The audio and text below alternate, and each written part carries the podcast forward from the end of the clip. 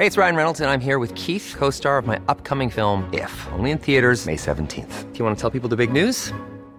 All right, I'll do. Sign up now and you'll get unlimited for $15 a month in six months of Paramount Plus Essential Plan on us. Mintmobile.com slash switch. Upfront payment of $45 equivalent to $15 per month. Unlimited over 40 gigabytes per month. Face lower speeds. Videos at 480p. Active Mint customers by 531.24 get six months of Paramount Plus Essential Plan. Auto renews after six months. Offer ends May 31st, 2024. Separate Paramount Plus registration required. Terms and conditions apply if rated PG. Esto es República H, la información más importante de lo que pasa en el interior de la República, con el punto de vista objetivo, claro y dinámico de Blanca Becerril. Hola, muy buenas tardes. Son las 12 del día en punto de este lunes 7 de septiembre de este año 2020. Yo soy Blanca Becerril. Esto es República H. Yo lo invito a que se quede conmigo porque en los próximos minutos le voy a dar toda la información más importante generada hasta el momento para que usted, por supuesto, esté bien informado de lo que sucedió este fin de semana en el territorio nacional y también en las últimas horas. Y es que, pues, el Instituto Nacional Electoral ya definió quiénes serán los nuevos partidos políticos que, eh, pues, podrán contender en las próximas elecciones, que por cierto, pues la elección más grande del país arranca hoy, eh, sobre todo en dos estados de la República Mexicana. Evidentemente, pues el, máximo órgano eh, que es el Instituto Nacional Electoral, pues definió darle eh, pues el registro sí a ciertos partidos, pero no a otros, como por ejemplo al partido del expresidente de México. Felipe Calderón y también a eh, la ex primera dama Margarita Zavala. En una guerra de tweets que usted eh, tal vez eh, pudo pues ver a través de esta red social, bueno, el expresidente de México, Felipe Calderón, se le fue con todo a la yugular a pues al, al consejero presidente del INE, Lorenzo Córdoba, y en fin, también el presidente Andrés Manuel López Obrador ayer reaccionó desde Palenque, refiriéndose pues al registro que no se le otorgó al partido del expresidente de México. Tendremos, por supuesto, las declaraciones y otra cosa muy importante es que hoy la Alianza Federalista, eh, pues compuesta por muchos gobernadores del país de diferentes partidos políticos, sobre todo del PRI, de Movimiento Ciudadano y también del PRD, refiriéndome al, al mandatario estatal Silvano Aureoles de Michoacán, pues ya están sosteniendo su decimonovena reunión interestatal allá en Chihuahua, donde pues van a definir su permanencia o no en la CONAGO. Y es que usted se acuerda que hace pues algunas semanas el gobernador de eh, Jalisco, Enrique Alfaro, nos decía que este órgano, eh, donde pues normalmente servía de contrapeso al gobierno eh, del presidente en turno, en este momento del presidente Andr- Andrés Manuel López Obrador, ya se había agotado porque pues en este, en estas reuniones de la CONAGO, donde van todos, todos, todos los gobernadores estatales, pues decían, eh, pues eh, precisamente los mandatarios estatales que ya no estaba sirviendo de mucho porque no se estaban tomando en cuenta sus, eh, pues sus post sus postulados o sus posturas referente a varios temas y también la gota que derramó el vaso pues fue este eh, la solicitud de la revisión del pacto fiscal donde pues muchos gobernadores han dicho que no es justo las eh, pues los recursos que se le mandan a varios estados de la república siendo que estos estados por ejemplo eh, Nuevo León o por ejemplo Jalisco pues le dan mucho más dinero a la federación de lo que la federación les regresa. Entonces pues dicen ellos frente a la negativa de eh, pues del gobierno federal de no revisar en tiempo y forma y como ellos lo están requiriendo este pacto fiscal es que muchos de estos gobernadores han dicho que la CONAGO pues ya se agotó que ya no sirve de mucho. Y hoy precisamente la alianza federalista conformada por estos gobernadores que le digo, entre ellos pues está el gobernador de Tamaulipas, el de Nuevo León, el de Coahuila, el de Chihuahua, por supuesto el de Jalisco, el de Colima, Michoacán, Guanajuato, los de, el de Aguascalientes también y de San Luis Potosí van a definir hoy pues si continúan en este en este eh, pues en estas reuniones de la CONAGO o si pues ya pintan su raya y se salen tal como nos lo decía el gobernador de Jalisco Enrique Alfaro en semanas pasadas. Bueno, pues hoy estamos muy atentos a lo que eh, pues salga de esta reunión porque pues también estarán platicando sobre eh, los temas importantes que, que atañen a estos estados de la República, por supuesto el tema del coronavirus y de esta emergencia sanitaria que pues tal parece que no no se ve pronto eh, pues el final del túnel como dirían porque lamentablemente pues siguen en aumento los decesos los contagiados también a nivel nacional y yo leía unas declaraciones del subsecretario Hugo López Gatel que decía que posiblemente pues este rebrote, que yo no sé en qué momento vamos a pasar del brote actual al rebrote porque pues todavía no se no se ha tenido esta primera fase, pues podría durar hasta abril del 2021. Evidentemente hacemos votos para que eh, los países más desarrollados del mundo que en estos momentos están precisamente eh, pues eh, abocando todos, todos sus esfuerzos, sobre todo en ciencia y tecnología, para encontrar una vacuna contra el coronavirus, pues la encuentren de manera pues ya oportuna, de manera rápida. Algunos decían, por ejemplo, Estados Unidos, que incluso pues al mes de diciembre podría ya haber una vacuna para el COVID-19. También hay que resaltar y hay que darles nuestro agradecimiento a todos los científicos, investigadores y demás personal mexicano que en estos momentos también está trabajando arduamente, evidentemente, pues con, eh, con una falta de recursos importante, pero que están trabajando arduamente para también coadyuvar a encontrar una solución, una vacuna para enfrentar a este, a este, eh, pues este virus que nos tiene en jaque a todo el mundo. También, por supuesto, nuestro reconocimiento y nuestro abrazo a todos los médicos, enfermeras y personal de todos los hospitales públicos y privados del país que día a día, incluso, pues, están en la primera línea de, esta emergencia sanitaria y que día a día, eh, pues, se enfrentan esta, esta, a este virus y que en muchas ocasiones, yo lo he dicho, incluso, eh, pues, están ofreciendo pues su vida, poniendo en riesgo su vida para salvaguardar la vida de otras personas infectadas con coronavirus. Así que por favor, sígase cuidando mucho, no hay que bajar la guardia y menos en estos momentos cuando pues ya se nos viene también la influenza estacional, así que a cuidarnos, a cuidarnos mucho. Bueno, sin más vamos a un resumen de noticias, pero antes recuerde que nos puede seguir en nuestras redes sociales, estamos en Twitter como arroba el heraldo de México, mi Twitter personal es arroba blanca becerril, también estamos en Instagram, en Facebook y en YouTube y en www www.elheraldodemexico.com.mx. Aquí en la Ciudad de México nos escuchamos por el 98.5 de FM, en Hermosillo, Sonora por el 93.1, en Nayarit 96.1, en Colima 94.5, en eh, Monterrey 90.1, que por cierto estaremos transmitiendo totalmente en vivo este miércoles allá desde la Sultana del Norte. También en Guadalajara, Jalisco nos escuchamos por el 100.3, en La Laguna por el 104.3, en Ciudad del Carmen, Campeche 101.3, en Tampico, Tamaulipas 92.5, en Acapulco 92.1, en todo Villahermosa, Tabasco 106.3, en el Valle de México 540 de AM, en Tijuana, Baja California, por supuesto que también nos puede usted escuchar por el 1700 de AM y del otro lado de la frontera en Brownsville y en McAllen. Sin más, vamos a un resumen de noticias y comenzamos con toda la información. En resumen. El Tribunal Electoral avaló la decisión de la Comisión de Quejas y Denuncias del INE de ordenar al gobierno federal no difundir un mensaje del presidente López Obrador en el que habla sobre el Papa Francisco. Desde Palacio Nacional, el presidente López Obrador señaló que el expresidente Felipe Calderón es incongruente por celebrar este fallo del Tribunal Electoral, ya que él acudió a una misa cuando era jefe del Estado por la hipocresía. Ayer les decía, retuitea Calderón un eh, mensaje donde se celebra que me hayan impedido hablar del Papa Francisco.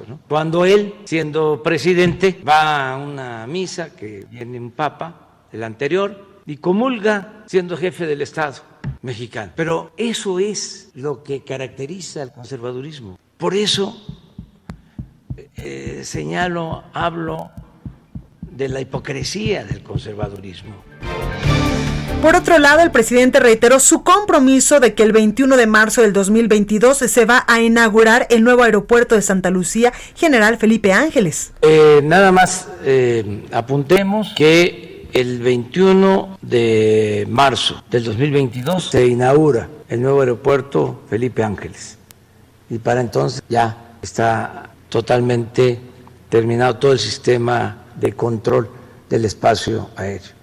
Aquí adelanto, porque estamos hablando del aeropuerto, que ya las pistas, la militar y la pista central del aeropuerto Felipe Ángeles y ya las instalaciones militares ya van a estar terminadas en febrero del año próximo.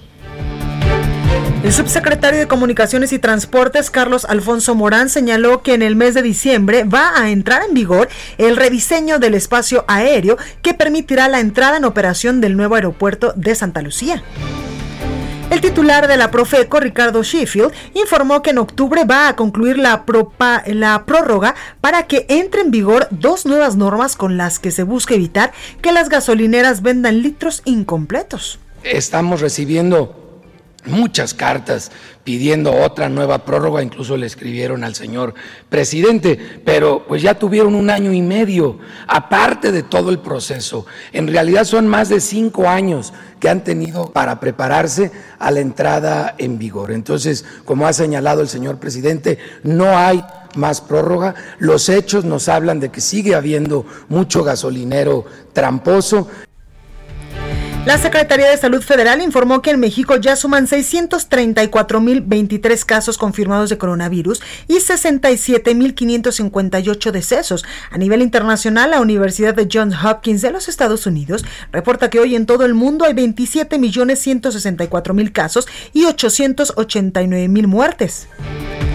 Y el vicepresidente del Comité Olímpico Internacional aseguró que los Juegos Olímpicos de Tokio van a comenzar el 23 de julio del 2021 con o sin coronavirus. La nota del día.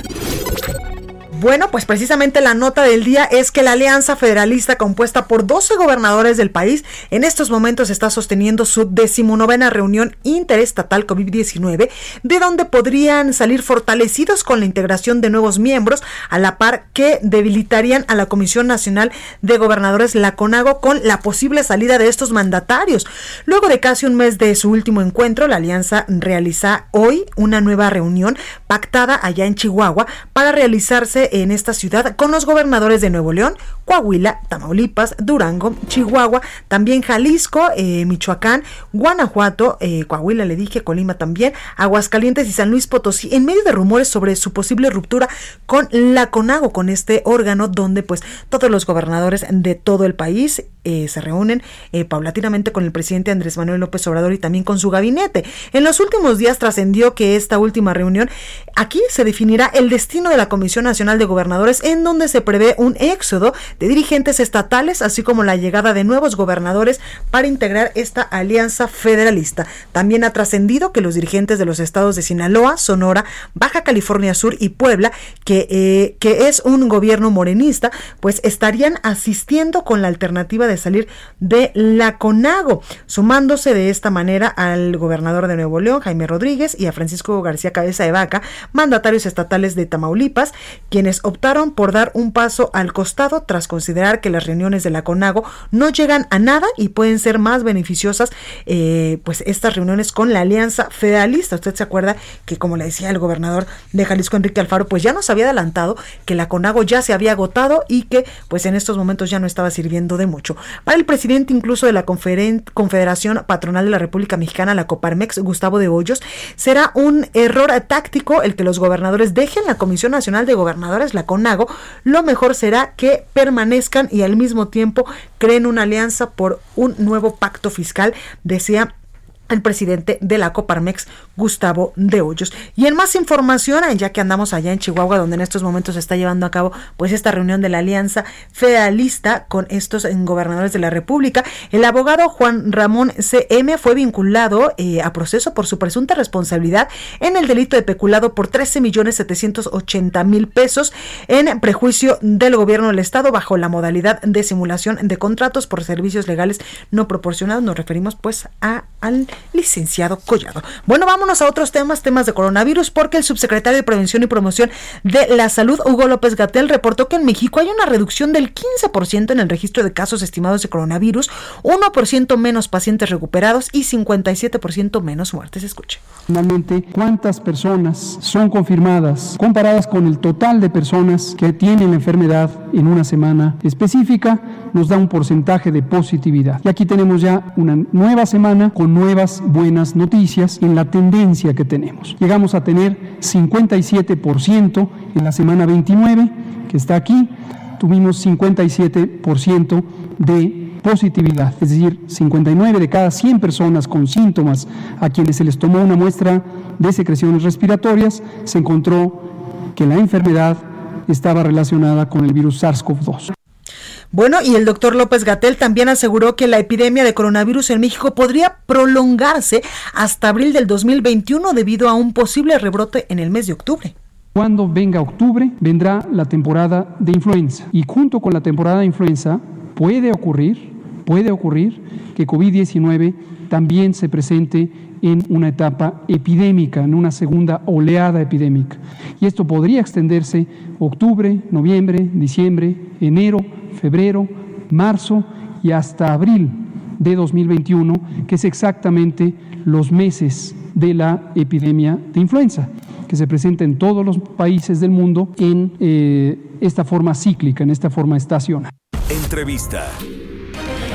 Bueno, me da muchísimo gusto saludar a Héctor Valle, presidente ejecutivo de la Fundación Mexicana para la Salud, AC. Muy buenas tardes, ¿cómo está?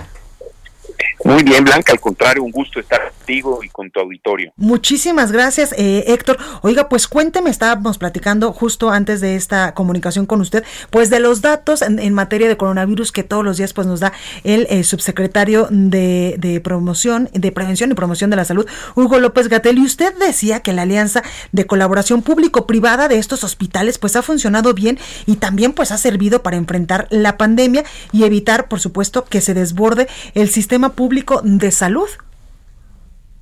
Sí, Blanca, la verdad es que ha sido un trabajo de la mano entre el, sector público, el privado, eh, la academia, las organizaciones de la sociedad civil, para entre todos intentar ayudar en un momento que no es sencillo. Eh, hemos hecho diferentes cosas, eh, probablemente resaltar entre ellas el acuerdo entre los hospitales públicos y privados, en el cual los hospitales privados abrieron una serie de intervenciones para poder ayudar a los hospitales públicos y que entonces los hospitales públicos eh, hicieran esta reconversión hacia ser hospitales COVID. En eso eh, lo que se ha hecho ya por cuatro meses es participar de manera activa en seis intervenciones, entre las que se encuentran cesáreas, partos, eh, hernias, apéndices, colicestomías y también eh, endoscopías. Y entonces las instituciones públicas y en especial el IMSS, que han hecho uso importante de ese beneficio, ha estado trabajando en la mano de los hospitales privados en dirigirles a algunos pacientes en, en esa ruta para que también eh, las mujeres den a luz de manera más tranquila, más cómoda, sin la preocupación, ya que muchas le habían habían manifestado esa preocupación. Creo que sin duda demuestra el compromiso también del maestro Robledo en entender que había que apoyar a esas mujeres y en ofrecerles esa oportunidad. También se ha trabajado en otras aristas, aristas que han tenido que ver a lo largo de los últimos meses en brindar noches de hospitales, de noches de cama, perdón, noches de, eh, de cama en, en, en, hoteles cercanos a los hospitales para que el personal de salud pues, pueda llegar ahí a dormir. Lo mismo en tema de transportación, lo mismo en, en, el, dona, en el estar donando ventiladores, eh, respiradores de las tres gamas, tanto respiradores de leves y moderados como también intensivos. Y Juntos por la Salud ha participado de manera activa en el desarrollo de uno de los ventiladores mexicanos, que es un gran orgullo que se ha trabajado de la mano del Instituto Nacional de Nutrición, con el liderazgo del doctor, por supuesto, David Kersenovich, eh, el, el doctor Guillermo eh, Domínguez Sherit y también los empresarios, en el cual los empresarios, eh, empresas entre eh, como Metalsa, por mencionar alguna de ellas, ha trabajado de manera eh, cercana con, el, con, los investigadores para sacar adelante uno de los ventiladores mexicanos. Y también muchísimos apoyos en tema de equipos de protección de personal.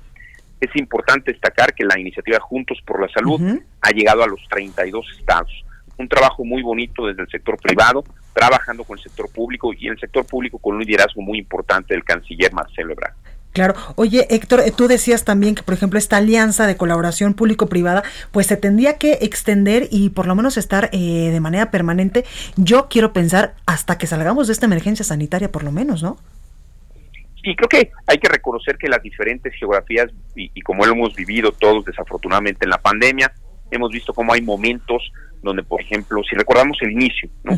Ciudad de México, eh, Cancún, ¿no? Eran dos áreas que tenían preocupación y Tijuana. O había que apoyar más ahí. Hoy en día se está apoyando de manera intensiva Colima y se está apoyando de manera intensiva Nuevo León, específicamente en Monterrey. Entonces va variando la intensidad de la pandemia en las diferentes geografías. Entonces lo que hay que estar atento es en esas geografías estar brindando el apoyo. Hay geografías que están más tranquilas, donde realmente la capacidad hospitalaria no requiere necesariamente ese apoyo pero que siempre hay el compromiso del sector privado de trabajar de manera conjunta, porque México es uno al final. Totalmente. Es tu México, es mi México, es nuestro México y lo tenemos que sacar todos juntos adelante. Oye, Héctor, hace unos momentitos ya nos adelantabas pues eh, varias, varias puntos de esta iniciativa Juntos por la Salud que han tenido pues éxito para eh, pues ayudarnos en estos momentos de emergencia sanitaria. Pero cuéntame, Héctor, ¿de dónde eh, surge esta iniciativa? ¿Quiénes pues la están conformando en estos momentos? Ya nos decías que pues todos nos estamos poniendo la camiseta para salir adelante de esta pandemia. Sí, sin duda. Es un trabajo que inicia entre el TEC Salud, eh, la Fundación BBVA, eh, en el cual están todos sus consejeros estatales y todos los consejeros nacionales, la Facultad de Medicina de UNAM y la Fundación UNAM y FunSalud, de la mano específicamente, como se entonces, de la Cancillería del, del, Canciller Ebrard, y a partir de ahí se comienza a sumar un movimiento muy lindo de todos comprometidos por México. Se han sumado más de 580 empresas. Wow y también es un gusto decir que más de 30 mil personas han donado dinero de manera personal. ¿no? Entonces es una sumatoria de todos, todos apoyando por México, todos agradeciéndole profundamente al personal de salud, ¿no? a las doctoras, a, los doctores, enfermeras, enfermeros, técnicos eh, en salud, que están dando la vida para sacar adelante a México en esta coyuntura. Y yo creo que ahora queda una parte muy importante de todos nosotros de, cuidarnos, de utilizar constantemente el cubrebocas, de utilizar gel. Entendemos nosotros muy bien desde la, desde la Fundación y desde Juntos por la Salud que la pandemia cursa en dos vías. Una vía la de la salud y otra vía la de la economía. Y tiene afectaciones en salud y afectaciones en economía. Entonces tenemos que estar viviendo esas dos, esos dos entendimientos y trabajar para salir bien o lo mejor posible en materia de salud y también para salir bien o lo mejor posible en materia económica. Entonces hay que trabajar las dos aristas. Entonces hay que reconocemos que hay que salir, reconocemos que hay gente que necesita salir a trabajar, está en la calle y lo que le pedimos es que se cuide, que use su cubrebocas para cuidarse a, la persona misma, a su familia y que nos cuiden a ti y a mí también, a todo tu auditorio, porque si la gente usa cubrebocas nos estamos cuidando todos. Y lo mismo el gel. Oye, Héctor, eh, después que sigue en esta eh, pues iniciativa de Juntos por la Salud, entendemos que también han trabajado de manera pues muy cercana con la Secretaría de Relaciones Exteriores para en su momento pues traer la vacuna, eh, incluso la rusa que se está desarrollando en estos momentos contra el COVID-19 a México. Es correcto, estamos trabajando dos vías importantes, una de medicamentos, de encontrar realmente el, el apoyo para traer los medicamentos que se requieran, para también trabajar de la mano los médicos en encontrar aquellos medicamentos que son los más eficaces en, el proceso mientras se desarrolla lo que sea necesario. Y por otro, el de la vacuna.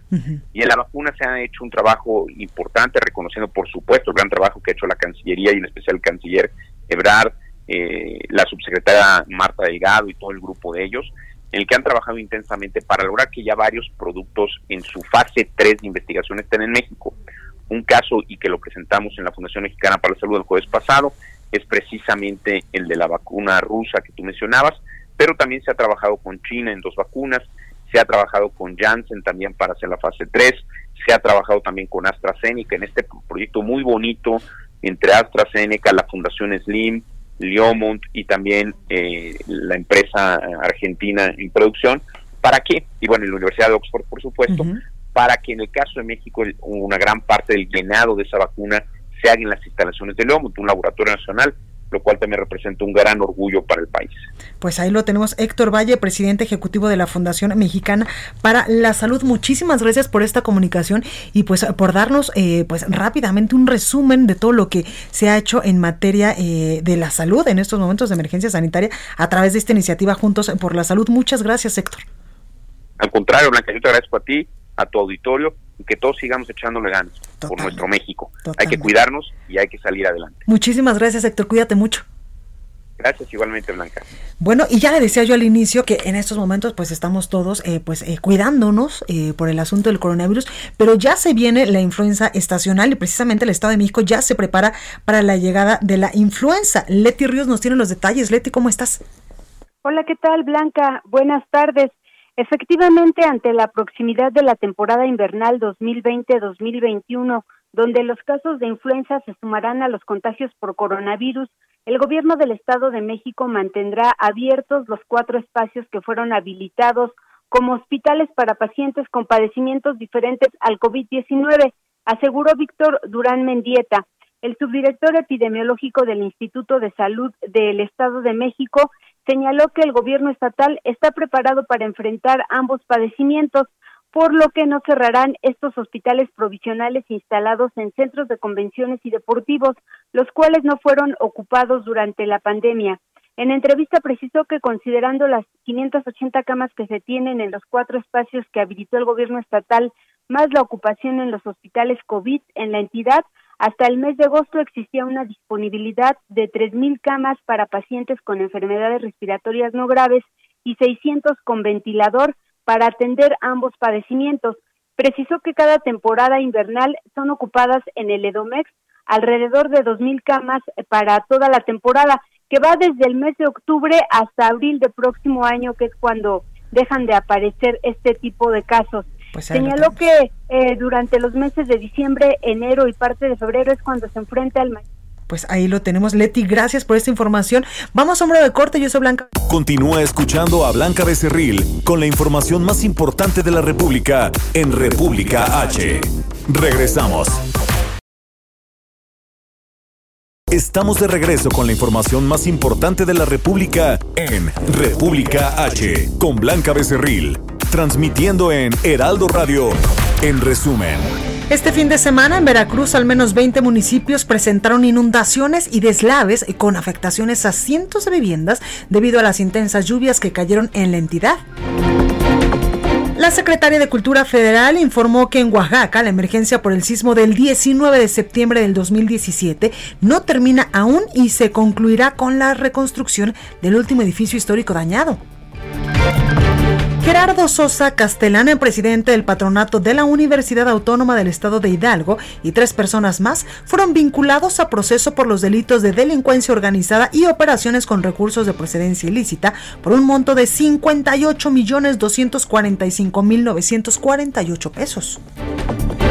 La presidenta municipal de Puebla, Claudia Rivera, anunció la salida de Beatriz Martínez al frente de la Secretaría de Desarrollo Urbano y Sustentabilidad, además del director del Medio Ambiente, Ismael Cuoto, ya que fue descubierto, ya que fue descubierto que incurrieron en actos de corrupción, por lo que además se iniciará una denuncia ante la Fiscalía Anticorrupción.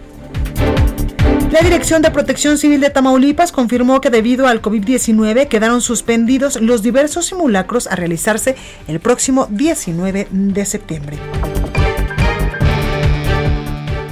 Recorrido por el país. Bueno, y vamos rápidamente con nuestro compañero Iván Saldaña, porque en México 43% de las diócesis y arquidiócesis de México están de luto a causa precisamente del coronavirus. Iván, ¿cómo estás?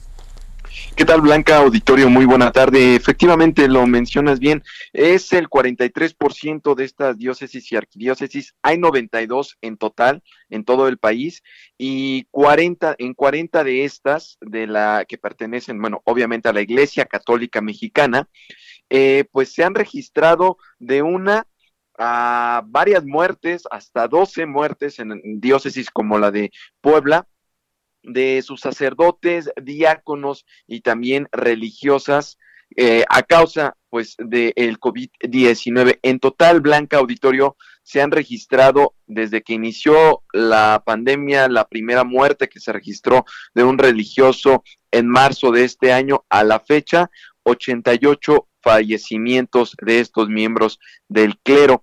Son 77 sacerdotes siete diáconos permanentes y cuatro religiosas. Eh, la arquidiócesis de Puebla es la que mantiene la incidencia más alta en cuanto al número de presbíteros fallecidos, sumando en total 12 de estos 88.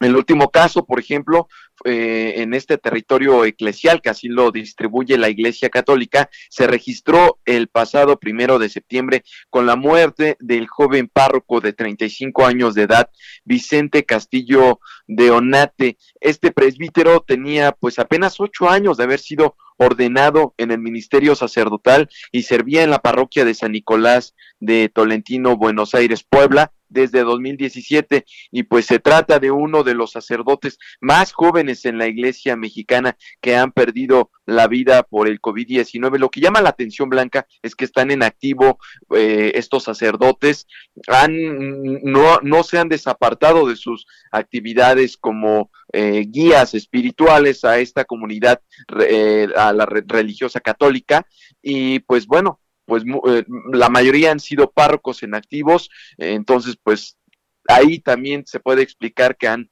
eh, se han contagiado y pues bueno han terminado básicamente en esta eh, en este trágico desenlace. Y nada más te, menciono por ejemplo de la de las arquidiócesis que han sido afectadas pues es la de Morelia la arquidiócesis de Tlanepantla la, la arquidiócesis primada de México también y pues en otras, por ejemplo, Toluca, Guadalajara, Acapulco, San Luis Potosí, León y Jalapa y Hermosillo también, Sonora, que pues han eh, registrado decesos, además también de otras diócesis en todo el país, mi estimada Blanca Auditorio. Ah, ahí tenemos esta información, Iván, ni siquiera pues los los eh, pues los las personas dentro de las iglesias se salvan del coronavirus. Muchas gracias.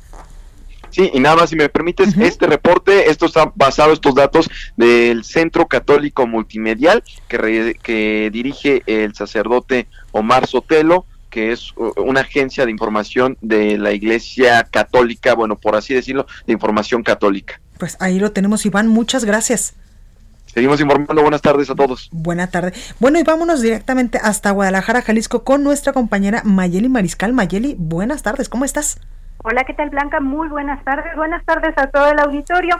Pues comentar que en Jalisco los casos de coronavirus eh, continúan a la baja, así lo dio a conocer el día de ayer Enrique Alfaro Ramírez, el gobernador del estado, en este reporte semanal que da a través de sus redes sociales y eh, comentaba que eh, se reporta justamente el descenso de 326.2, se pasó a 316.9 casos estimados por millón de habitantes y esto pues de acuerdo a la estrategia de salud de Radar Jalisco que se ha implementado ante esta emergencia.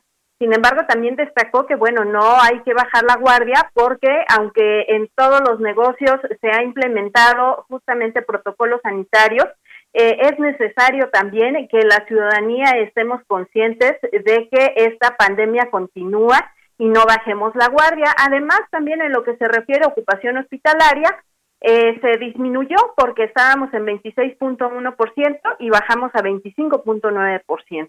Y es que eh, también comentar que, bueno, ya desde hace algunas semanas el gobernador había anunciado en un momento dado la implementación de un botón de emergencia en caso de que los casos aumentaran todavía no ha sido necesario y continuamos justamente con indicadores a la baja. Comentarte que el día de ayer se sumaron 448 casos confirmados, lamentablemente 17 defunciones y hasta estos momentos el total acumulado en la entidad son de 2.624 defunciones ya y casos confirmados, el total acumulado es de 55.368. Eso en la información que tiene que ver con COVID y rápidamente también comentarte que justo esta mañana en el Consejo Estatal de Seguridad se reunió y los tres niveles de gobierno revisaron justamente estas cifras de incidencias delictivas al interior del Estado.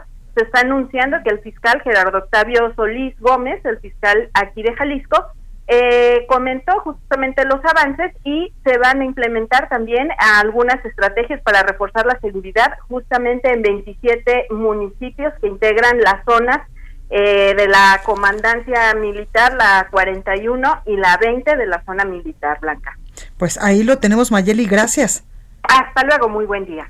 Buen día y vámonos a Puebla con nuestra compañera Claudia Espinosa porque la celebración de los festejos patrios pues también serán eh, suspendidas y en Puebla lo realizarán a través de maneras virtuales. Claudia, adelante.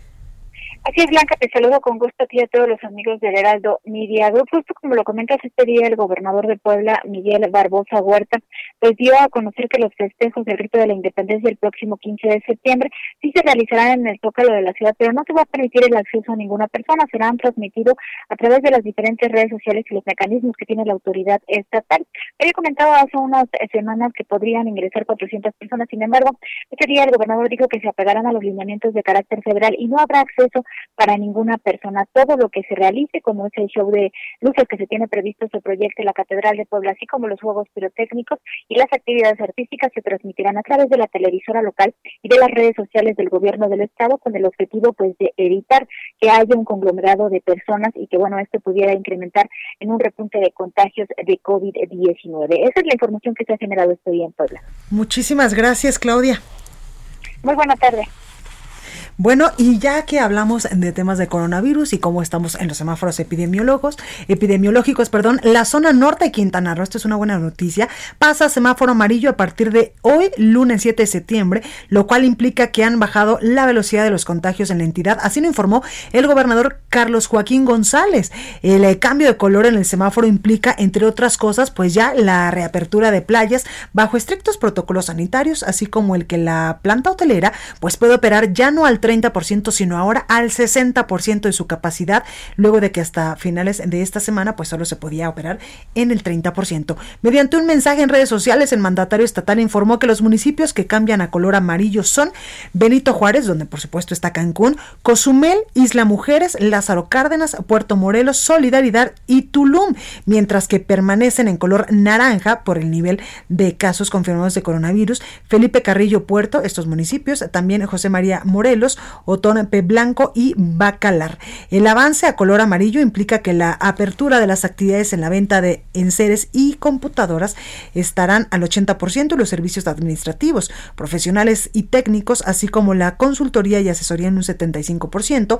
La apertura de gimnasios y clubes deportivos estará al 70%, pero con la salvedad de que los espacios cerrados solo subirán en 50%. A 60% también abrirán hoteles allá en, en Quintana Roo, restaurantes, sitios históricos o parques temáticos, campos de golf, también servicios turísticos, playas y parques públicos, además de servicios religiosos, teatros y cines, centros comerciales, tiendas departamentales, centros de manufactura, inmobiliarias, peluquerías y salones de bellezas, así como la zona norte de Quintana Roo, pues ya pasa este lunes al semáforo color amarillo, donde pues ya está した。Al 70% de la reapertura, sobre todo en estos lugares que yo le comentaba. Y en el primer eh, y el primero de esta semana, o sea, el día de hoy, pues eh, de la reapertura de playas en La Paz, Baja California, cientos de ciudadanos se volcaron y hasta madrugaron para poder alcanzar un lugar, sobre todo en las dos eh, más concurridas. Decenas de vehículos comenzaron su arribo a las zonas de Balandra, que es realmente una playa espectacular allá en La Paz, Baja California, que si usted tiene oportunidad de ir eh, pues próximamente, en verdad que vale la pena que vaya a conocer Balandra porque en verdad que es un espectáculo de la naturaleza. Bueno, pues esta es una de las playas que se abarrotaron eh, pues tras la reapertura ya en La Paz también la playa Tecolote, incluso desde las 6 de la mañana, pues ya había personas ahí formaditas para poder entrar a estas playas. Una fila de automóviles invadieron ambos carriles. Eh, advertía desde varios kilómetros tras, atrás que la decisión de abrir de nueva cuenta las playas en esta capital fue bien recibida por un amplio sector de la población, pese a que Baja California Sur pues registra una tasa alta de contagios activos estimados de coronavirus. De hecho, junto con la Ciudad de México, la tasa es del 70% por cada 100 mil habitantes, pero pues ya estas dos playas principalmente han sido abiertas a los turistas. Bueno, y vamos con más información a otro estado de la República, a Baja California, con Atahualpa Garibay, porque en Tijuana autoridades advierten sobre altos niveles de contaminación y caída de ceniza. ¿Por qué? Pues por incendios en Alpine, California. Atahualpa, cuéntanos. Buenos días, Blanca. Buenos días a la audiencia de República H. Efectivamente, el Ayuntamiento de Tijuana emitió anoche una alerta para toda la población debido a los altos niveles de contaminación de esa frontera, producto de un incendio de miles de hectáreas en el poblado de Alpine, aquí en California, que pertenece al condado de San Diego. En la zona montañosa de Alpine se inició este fuego eh, a primeras horas del domingo y las columnas kilométricas de humo se alcanzaban a observar desde Tecate y Tijuana, cerca de las 5 o 6 de la tarde, al caer eh, ya la noche, las cenizas empezaron a verse en los automóviles y en las viviendas, sobre todo en la parte de los vidrios y eh, las eh, parte la carrocería de los automóviles. Ante ello, la Dirección de Bomberos de Tijuana emitió esta declaración de alerta para que la gente tomara precauciones, sobre todo en la parte este y la zona montañosa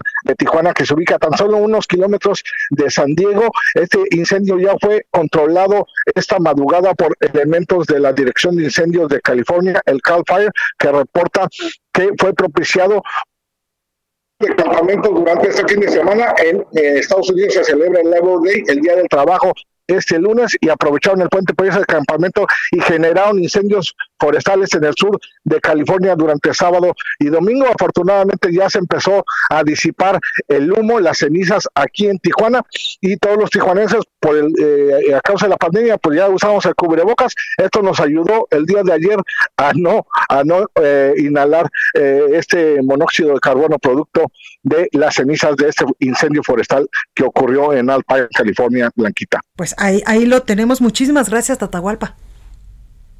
Buen día. Buen día. El análisis. Bueno, y al arrancar de manera oficial ya hoy el proceso electoral 2021, el presidente del Instituto Nacional Electoral, Lorenzo Córdoba, pues llamó a todos los partidos políticos a respetar las reglas y a las autoridades a no interferir con recursos públicos. El consejero consideró que el ambiente está pues marcado por la intolerancia a la crítica, problemas estructurales de pobreza y desigualdad, inseguridad, feminicidios y violencia contra las mujeres, descontento de la sociedad con los partidos y la clase política y aunado a esto pues los efectos de la pandemia por coronavirus. Y es que, eh, pues, eh, eh, hace unos días, exactamente el viernes, el Instituto Nacional Electoral resolvió, pues, darle, pues, darle luz verde a unos partidos políticos y a otros no para este proceso electoral que arranca ya, pues, el día de hoy. Y sobre esto vamos a platicar con nuestro analista político y socio vicepresidente de Lexia, Claudio Flores Tomás. Claudio, ¿cómo estás? Muy bien, querida Blanca, un placer estar contigo y con toda tu audiencia. Oye, Claudio, pues se puso ruda la situación allá en el INE y sobre todo, pues este, eh, pues este enfrentamiento, sobre todo en redes sociales, entre el expresidente de México, Felipe Calderón, y eh, pues eh, también le contestaba también ahí el consejero presidente del Instituto Nacional Electoral, Lorenzo Córdoba, y que incluso, pues Margarita Zavala hoy en su columna de opinión en un diario de circulación nacional, pues ya lo calificaba como un golpe a la democracia que el INE no le hubiera dado eh, pues esta luz verde al partido que encabeza él y que pues por supuesto también ahí está el expresidente eh, Felipe Calderón, México Libre. Cuéntanos pues cuál es esta narrativa del, del árbitro electoral y tú cómo estás viendo estas cosas, Claudio. Pues mira, Blanca, me parece que haces un perfecto encuadre de lo que está pasando ante el Instituto Nacional Electoral. Por eso creo que es pertinente analizar las narrativas acerca del árbitro. En general, los mexicanos, Blanca, ni en el fútbol nos cambian los árbitros, digamos. Ya sabes que, ¿Por qué? Porque somos fans de un lado, de un equipo o del otro. Entonces, cuando no, cuando no, digamos, este, eh, eh, decide el árbitro eh, en algún tema donde nos convenga su decisión, pues le pegamos al árbitro. Y por eso hoy, Blanca, me parece que estamos viendo un árbitro electoral que tiene tres presiones importantísimas. Una presión política, una presión presupuestal y una finalmente una presión contextual, que es sobre lo que versa el análisis eh, de hoy que quiero compartir contigo y con tu auditorio, Blanca.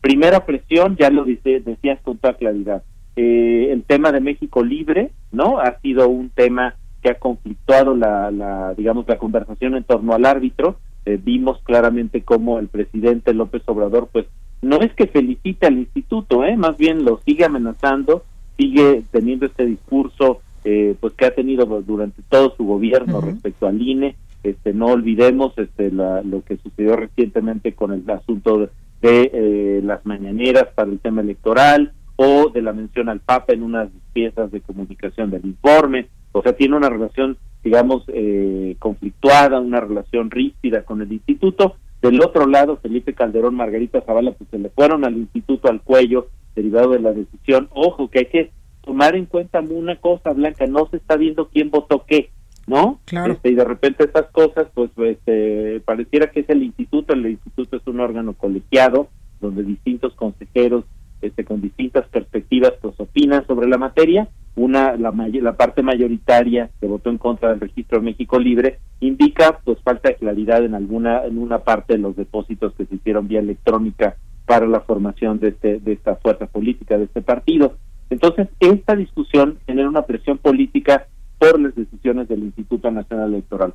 La presión política viene desde el lado del gobierno, del gobierno federal, del presidente de la República, que todas las mañanas con mucha frecuencia les pega su, digamos, su, su, bofetada, su cachetadón al instituto, pero ahora nos sorprende que frente al no registro México Libre, pues también otro segmento de derecha eh, también ataca al instituto, total que el instituto no queda bien con nadie más que con la ley, con el marco normativo. Segunda presión, viene la presión presupuestal blanca, es un eh, eh, no es secreto que venimos a la elección más grande de la historia del país, la más compleja en el 2021, y eh, ya por ahí eh, el instituto eh, estableció una cifra alrededor de los 20 mil millones de pesos, lo que puede costar el ciclo completo con las elecciones, con la credencial para votar con fotografía, etcétera, y nos parece que va a venir Blanca, me parece que va a venir hay que estar muy pendientes de lo que hace la Cámara de Diputados, si son responsables con el presupuesto del instituto o le quieren dar un golpe no, no olvidemos que la Cámara de Diputados hay fuerzas ahí adentro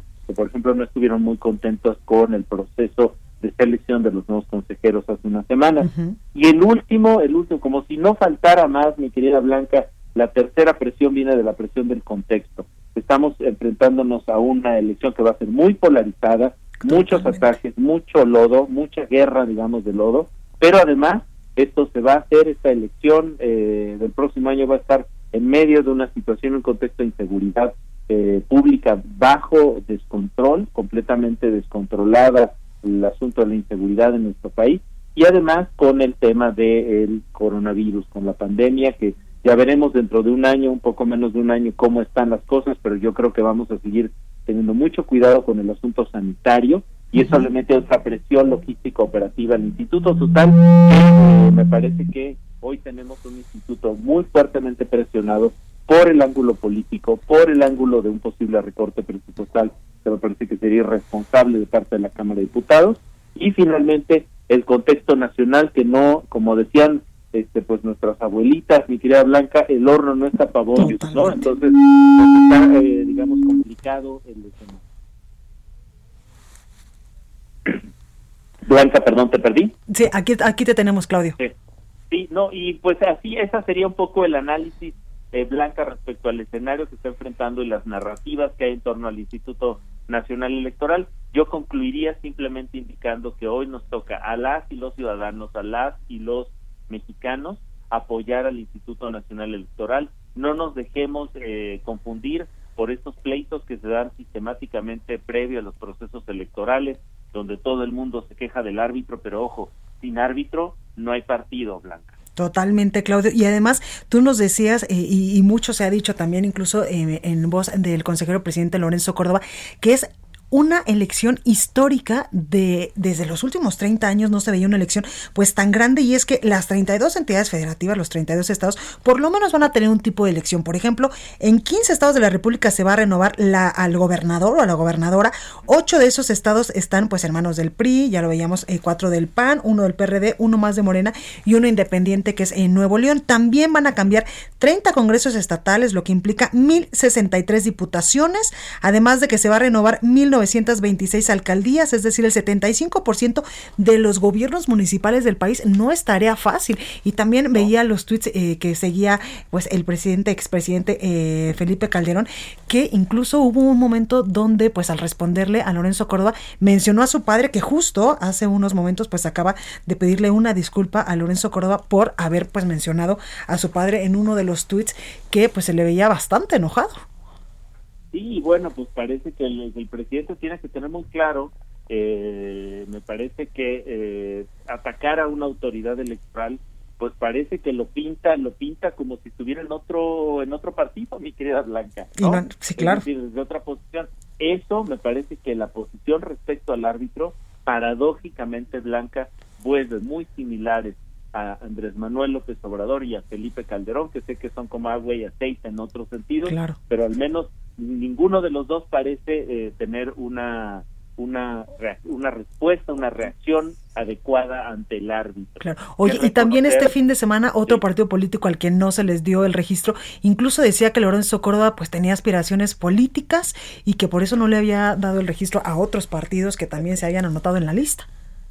Es que de veras es, es interesantísimo lo que dicen los partidos cuando no ganan, cuando lo que expresan los partidos donde parece que se les olvida eh, digamos, el, el tema de cómo funcionan las instituciones, cómo funciona el sistema electoral mexicano. Muy interesante el asunto del Instituto Nacional Electoral no concede o no regala concesiones de partidos. Lo que hace es aplicar la ley y los criterios que establecen para eh, limitar, permitir o no este, la creación de nuevos partidos en México. Y me parece que eh, vamos a tener todavía una larga discusión en esta materia blanca porque estoy seguro que todos los partidos, exceptuando al, al Partido Encuentro Solidario, que hoy incluso su representante ya tomó protesta en la herradura del Consejo del Instituto Nacional Electoral, este, pero los vamos a ver formarse en, filita india, diría yo, ante el Tribunal Electoral del Poder Judicial de la Federación y veremos si el tribunal le quiere corregir la plana al Instituto Nacional Electoral y se avienta, digamos, ese ese ese paquete, ese paquetote, si me permites, este Blanca, que es eh, autorizar un partido que es casi eh, enemigo acérrimo desde el propio punto del presidente López Obrador, que no se aguantó las ganas de cantarle pues lero, lero, lero, lero, en este video que mandó desde su rancho eh, que me ahorraré el nombre, mi querida. No te preocupes, Claudio, todos lo sabemos. Claudio Flores Tomás, analista político, socio vicepresidente de Alexia, muchas gracias, cuídate mucho. Muchas gracias, un placer estar contigo en el Heraldo Radio, República H, con Blanca de Cerro. Muchas gracias, Claudio. Bueno, pues ya lo dijo Claudio, esto es República H, yo les espero el día de mañana en punto a las 12, por favor, de corazón, cuídese mucho.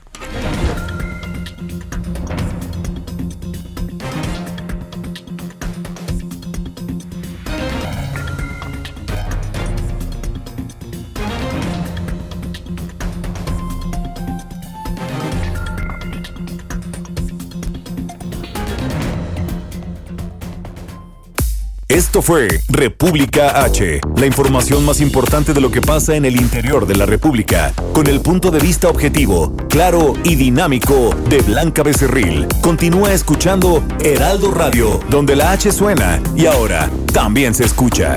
Una estación de Heraldo Media Group.